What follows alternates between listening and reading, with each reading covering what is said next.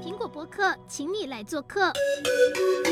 Hello，各位观众，大家好，我是主持人千华，欢迎收看本集的 Video Talk。我们今天要带给你一个全新的观念，那就是比特币，我们不能再叫它是投资投机商品了哟。而且现在市场有很多人拿它来跟黄金做比较，只不过它也不是这么好买，因为它最近的新高点来到了一万九千元美元。那我们小资族看着这一波大涨行情，难道只能干瞪眼吗？我们今天也有来了一位来宾呢，他自己本身也有在投资这个虚拟货币。然后我们现在先来欢迎马修，马修你好。呃，千华经理还有各位观众朋友，大家好，我是台大新闻所的同学马修。呃，过往的投资标的主要集中在台股跟加密货币上，那关注比特币有大概两三年的时间，很开心今天有这个可以跟大家交流。嗯，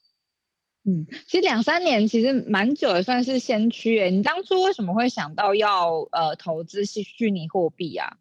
嗯，呃，应该说我之前因为工作关系，所以有机会可以见到一些平常就有在投资跟关注比特币的人，然后那时候这样听他们说法，就觉得哎，这是一个不错的投资标的，但那时候还是有一些投机的成分在啦，所以慢慢看，发现哇，比就是。它的币的价格一路攀升，就是觉得蛮有趣、值得关注的标的。嗯，哦，那可以透露一下你当初进场跟你出场的点在哪里吗？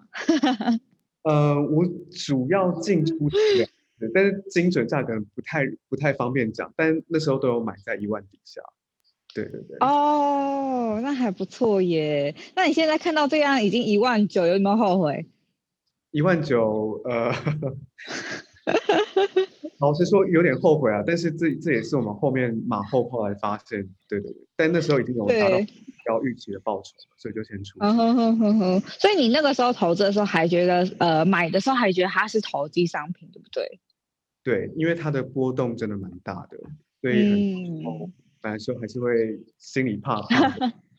对，大家应该都这样想，暴涨暴跌的，大家都要非常的小心。可是最近，呃，市场就好像慢慢的把它这个标签撕下来了。那我们就先请经理告诉我们一下，到底为什么会有这样的现象呢？因为它在我看来，它还是一个波动非常大的一个东西，还是蛮恐怖的啊。OK，其实这一块来讲哦，大家常会提到说这个投机哦，其实有很重要的一个原因，就是这个所谓的。呃，这块来讲，并没有所谓的实名制哦，那常常变成是大家在这个等于洗黑钱的一个工具，所以市场常常会把它污名化，认为说在这个所谓的比特币投资，通常是两个族群，一个就刚刚提到的，可能是在这个所谓比较地下金融的一个部分，那另外一块呢，也许是所谓的高高科技业者，对于这个所谓的这块比较熟悉的，通常就这两种族群在做交易。但是呢，就目前的角度来看，慢慢走向实名制哦。台湾呢，当然说金融相对算是比较严谨，所以台湾很早就已经在比特币的投资就已经做实名制的动作。但是最重要的是在美国的一个部分，那最近就有提出来，他们的财政部有意要后续来讲有要转向这个实名制，但是讯息才刚刚稍微流出哦，当时一天曾经一度重挫了超过十个 percent。那短线感觉好像把它当做利空解读，因为担心这个之前洗钱的那些人不玩了。可是跟大家提到，这个就是所谓的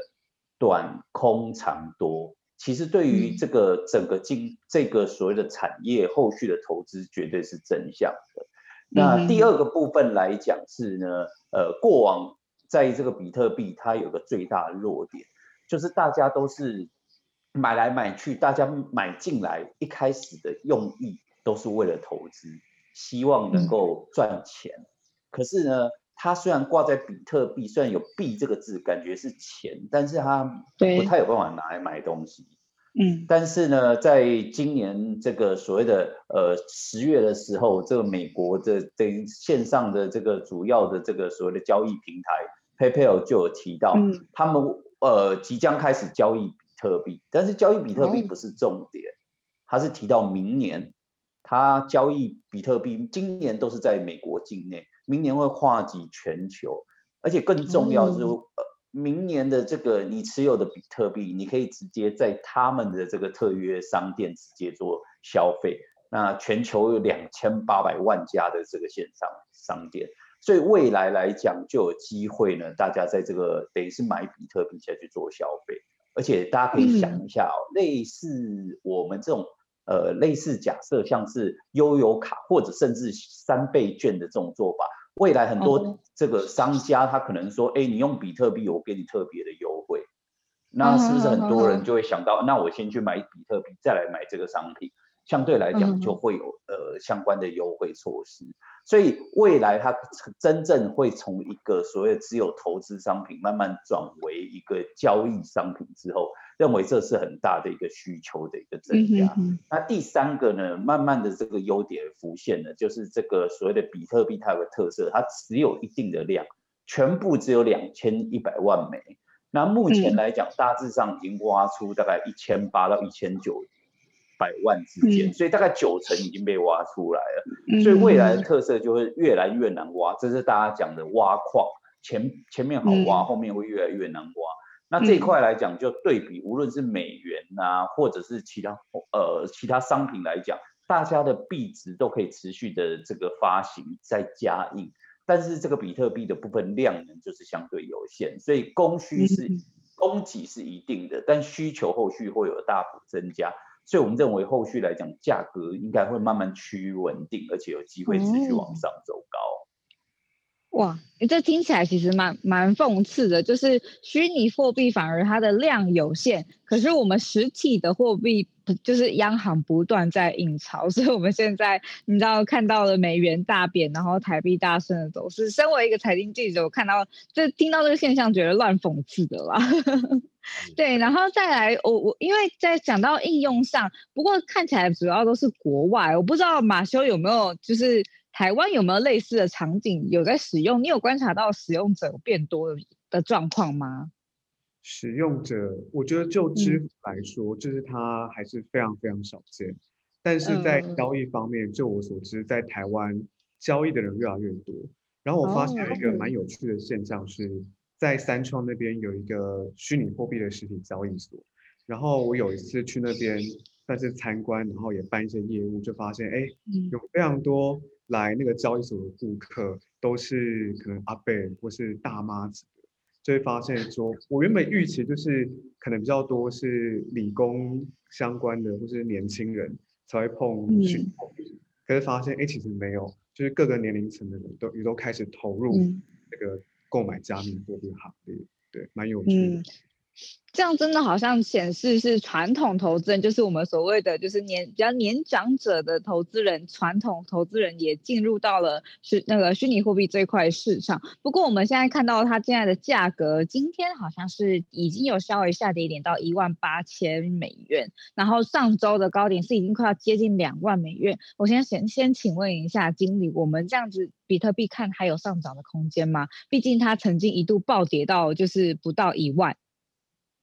OK，这块来讲，我们刚刚提到了这个供需的层面，那刚才提到这个需求的一个部分有机会有一个增加，那这个供给的部分是相对有限，但是我们常常会把它当做类似像这种股票的一个角度，我们可能还是要回观察它的筹码面的一个变化。那应该说这次来讲哦，它有去做创高的动作，那对比是在这二零一七年哦。当时这个比特币的价格最高点来到一万九千多，那在这次来讲，它有一度突破，是现在有稍微的压回。可是我们来来对比这个其中的一个差异哦，就是说在上次二零一七年呢，这个所谓的当时比特币的价格能够创高，当时主要的这个所谓的买盘来源几乎都是来自于一般的散户，那所以当时看到。这个一般的投资人呐、啊，都是用这种小笔的资金下去买入，所以相对来讲，筹码面是相对比较乱的。但是在这一次来讲，在近期有这个调查指出，在近这一段时间，尤其是美国的上市贵公司，甚至有很多呃会把这些当做他们的资产标的。那所以都是法人购买。那最后有个特色哦，就是最近调查的这个所谓的比特币的账户哦。这个其中最大的呃账户两个 percent 的账户就拥有了九十五个 percent 市场的比特币。所以就是提到这九十五个 percent 都被这个两个 percent 的人所拥有。所以这次来讲哦，这个等于这个筹码面明显的集中的非常多。那加上说这次固然创高了，但是市场的热度跟当年一七年真的落差非常大。还有讲到 Google，大家在搜寻比特币这个关键字的这个热度哦，还不到一七年的两成。所以，嗯，热度不不够，代表的绝对不是利空，反而是利多。因为相对来讲，热度不够，后续来讲才有机会持续往上走。当全民大家都在疯狂的时候，反而容易出现高点。所以在这一块来讲是比较正向的哦。那另外还有跟大家讲分享一个经验，呃，分享一个资讯，就是外资，那就是花旗的部分很非常看好这个比特币的后市。嗯嗯。那他有提到说，原因主要的部分就是我们刚刚提到的供给面有限啊。那明年如果有办法持续购买商品，会有很大量的一个需求。那加上他从技术面的角度下去做这个推算哦，那他给他认为说。这个明年的比特币的走势会如同这个一九七零年当时的黄金，在盘整过后出现喷出暴涨。那如果这样对比来讲，他算一算，掐指一算，他说大概对比的这个价格大概在目标价明年底会看到三十一万八。我那时候想是三万八吧，还是三十一，还是三万一？就就注意看，没有错哎，这个符这个等于标点符号没错，是三十一万八。现在是在大家才在讲要即将挑战两万，他在讲三十一万八，所以跟大家讲他的目标就是一年有十五倍的一个成长空间。那你问我说有没有可能我？我我是觉得这个也许有点夸张啦，但是最起码最基本我还是觉得。供需只要结构改善，明年有一个比较长波段的这个涨势来讲，应该是可以期待的。嗯，那我们现在如果以马修为例，你现在的呃还有还有任何的比特币吗？呃，目前我手上目前没有持有比特币，我持有是另外一种货币以太币。嗯、可是刚听完经理分析之后，就让我心动，想去下单。那会怎么建议他？就是哪一个哪一个时间点可以进场？那个价位在哪里？嗯，呃，我我现在看的话，就是我也觉得花旗它的这个预估可能有点太过信心爆棚，有点夸张。对。对然后呃，但但我自己其实也没有一个很准确的一个数字，知道说，哎，可能你能达到什么样的地方。嗯但是我觉得，因为以太币，呃，它的上涨空间，我觉得相对比比特币还大，所以我比较多的部位是放在以太币这边。然后，呃，也也许等下经理可以分享一下，除了比特币以外，其他加密货币比较小币，它们的发展趋势怎么样？嗯，对啊，那。那经理怎么看？就是马修这样的配置，现在都集中在以太币，那会先建议他在，比如说我们现在看一万八，稍微低了一点，是不是可以逢低买进一点吗？呃，我个人觉得哦，其实这些加密货币的一个部分，大家可以去看一下过往的记录，其实他们的走势来讲是会非常的接近。所以，呃，当然啦，我个人还是觉得说，应该还是要稍微分散风险。那这个这块来讲，包含这个呃以太币啦，或者是这个比特币啦，甚至这个莱特币啦，只要像这种就是成交量相对比较大，而且等于说比较初期，那慢慢获得市场认同的这些所谓的。呃，虚拟货币、数位货币来讲，我觉得都是可以持有的。但是，呃，这块来讲，我们一开始就切入，就大家都了解是风险比较高的一个市场。嗯，所以呢，相对来讲，你就可以尽量呢用多种货币的角度，也可以做一个分散风险的一个动作。嗯，那问一个比较笨的问题，就是它现在一枚的价格是一万八千美元，这样换算台币其实是在五十五十万左右。那我们到底可以买到多少单位呢？毕竟我们就只是小资族，然后一个月三四万而已，我们真的能投资得起比特币吗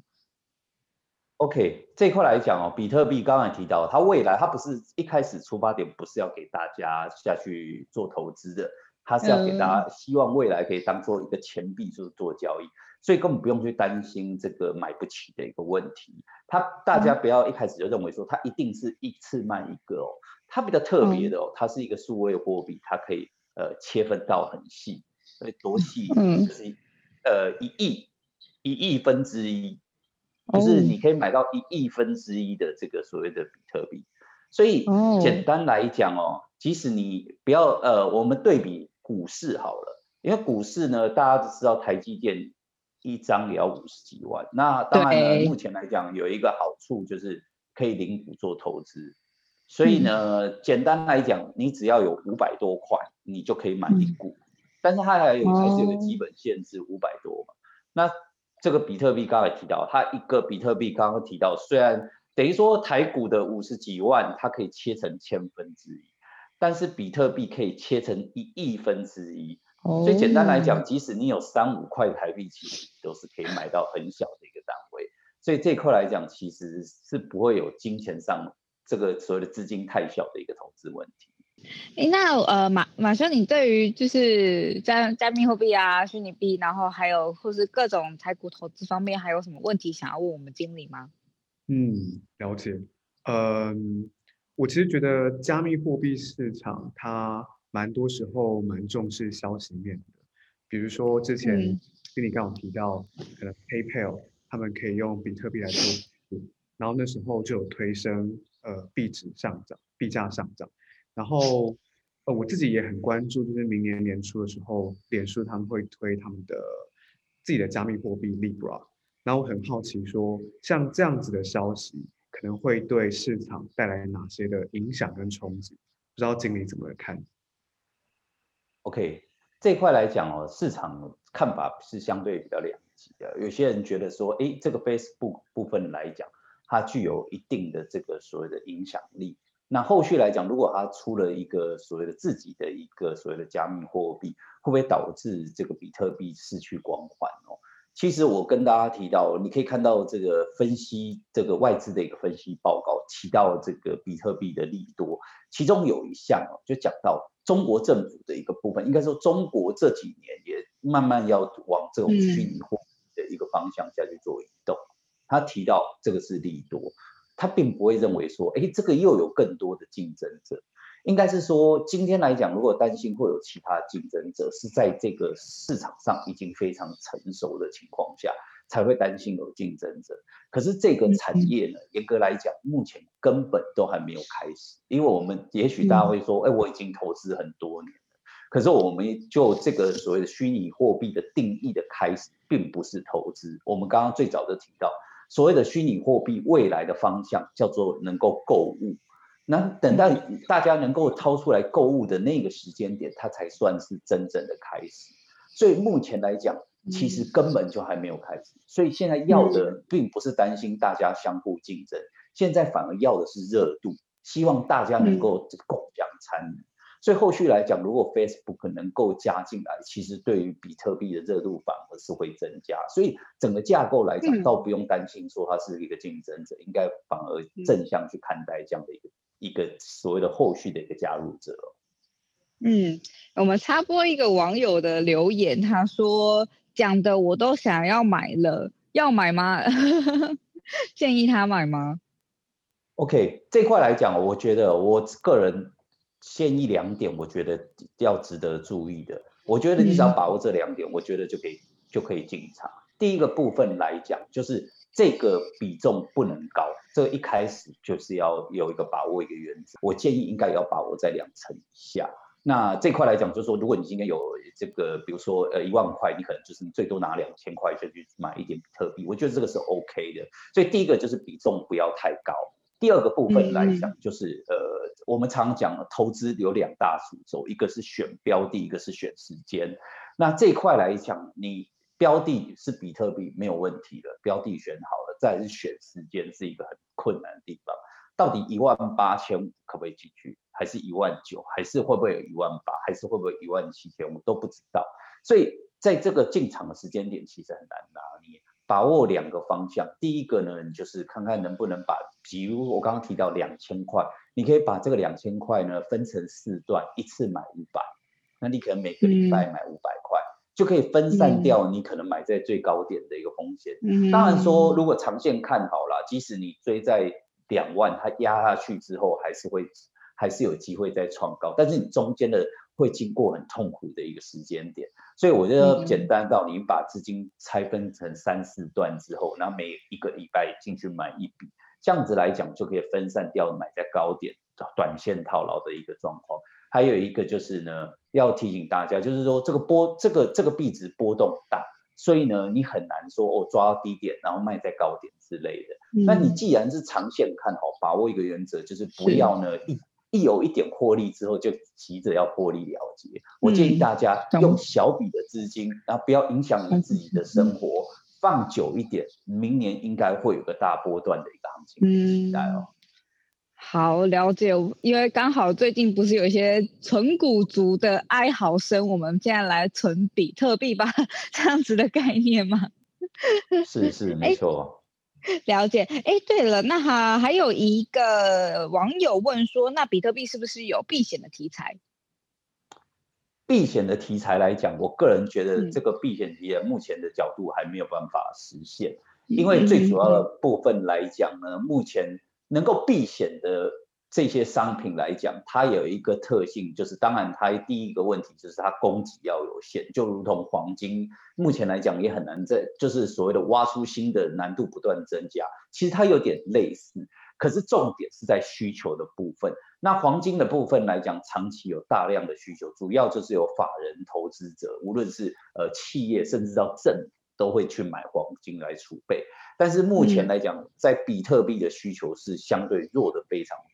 不仅止，我刚刚才提到，在这两年确实有企业买来做投资，但第一，这个家数不多；第二，比重很低。那你也没看过政府说要买比特币来这个的。那加上说，我刚刚最重要还是要等待明年大家能够呃买来消费之后，自整个需求才会有大幅攀升。那目前来讲，波动还是相对比较大，所以我觉得避险的需求并不会太高。如果今天有避险，如果他有避险能力来讲，我刚刚一开始的第一个条件就跟大家讲，你投资不能太过高比例，这是很重要的一个原则，就是对应着我刚刚提到目前风险还是偏高的一个状况哦。不过我之前有看过一些相关的报道，就是写说好像好像这次的那种。对台股的直接影响没有这么的强，